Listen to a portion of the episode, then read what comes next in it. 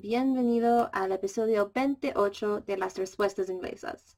Hoy vamos a hablar sobre las estructuras básicas y un poquito difíciles para um, inglés y las diferencias entre el inglés y el español.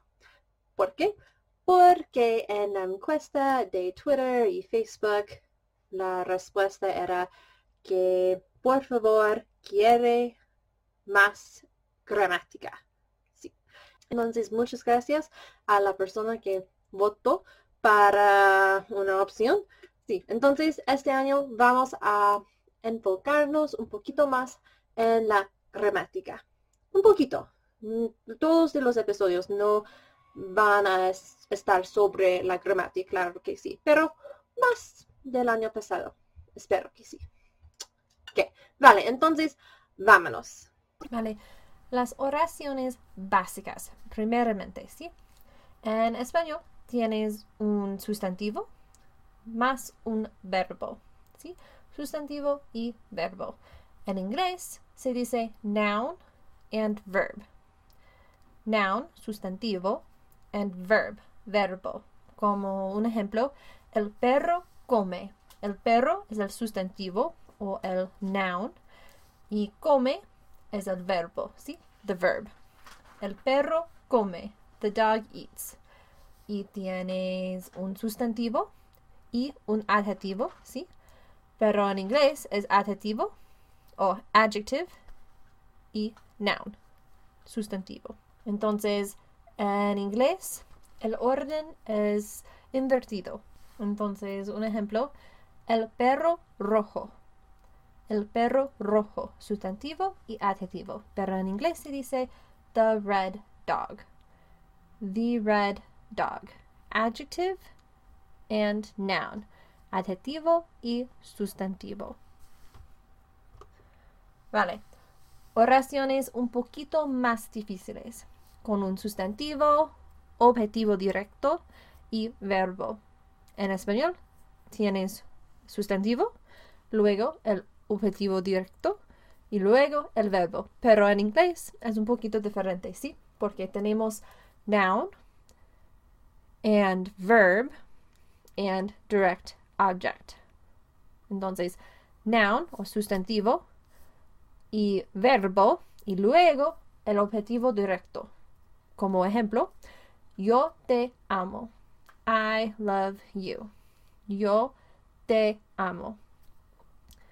Yo es el sustantivo, ¿sí? Te, el objetivo directo. Y amo, amo es el verbo. Pero en inglés se dice I, noun o sustantivo. Love, el verbo, verb. You, direct object, objetivo directo. O otro ejemplo, yo te veo. Yo te veo. En inglés, I see you. En español sería yo veo te. Yo veo te. Sí, el orden es un poquito diferente, ¿sí? Y en español muchas veces no necesita el sustantivo porque se puede entender el significado de la oración eh, sin el sustantivo, porque de las conjugaciones de los verbos. Claro, pero en inglés nuestras conjugaciones son más difíciles o es decir, más simples. No puede entender muchas veces quién habla o quién es el sustantivo o nombre por el verbo. Entonces, un ejemplo de las conjugaciones ingleses con el verbo to eat, comer, to eat. I eat, yo como. I eat, you eat, tú comes. She or he eats, él o ella come They eat, ellos comen. We eat, nosotros comemos. You all eat, vosotros coméis. En español, las conjugaciones son diferentes para la mayoría, ¿sí? Pero en inglés, no. La conjugación única es para she and he, ella y él. She, he eats. She eats an apple. He eats a pear.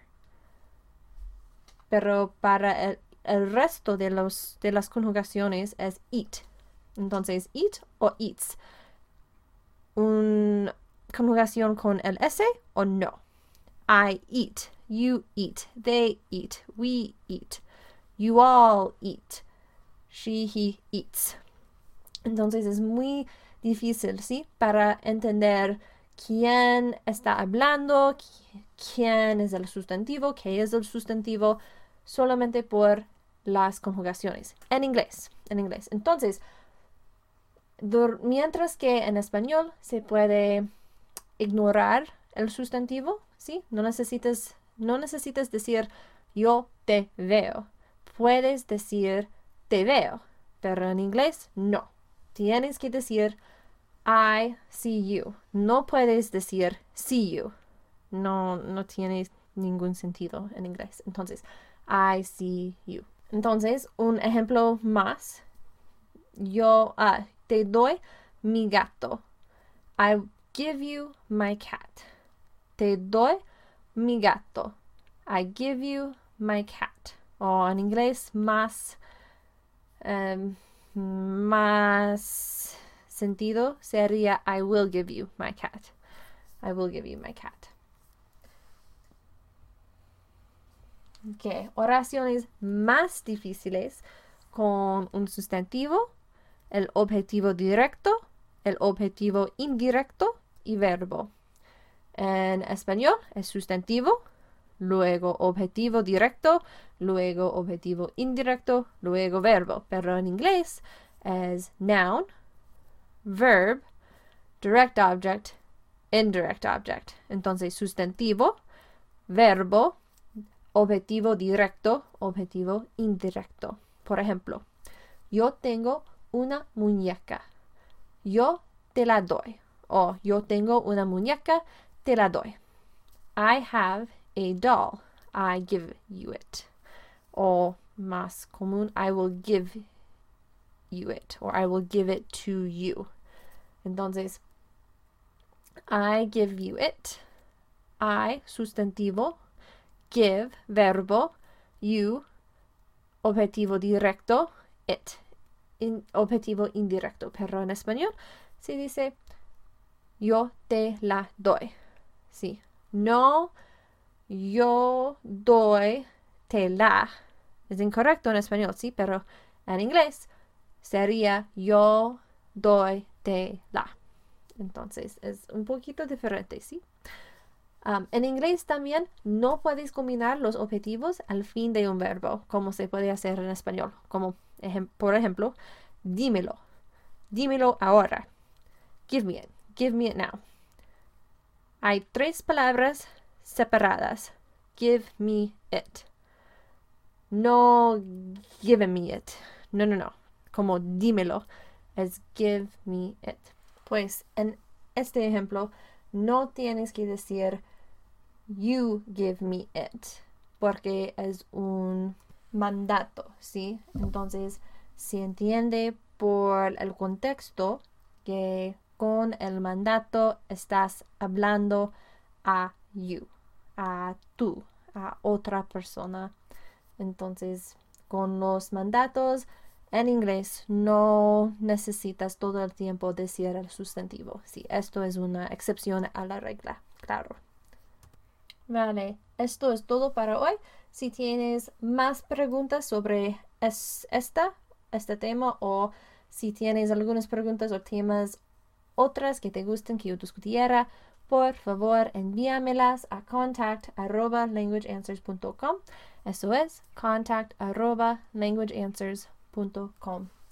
Y si no quieres faltar ningún episodio, por favor suscríbete por YouTube, Google Play, iTunes, Spotify, Transistor, todos. Y si te gusta este episodio, por favor, haz clic like o déjame un comentario positivo.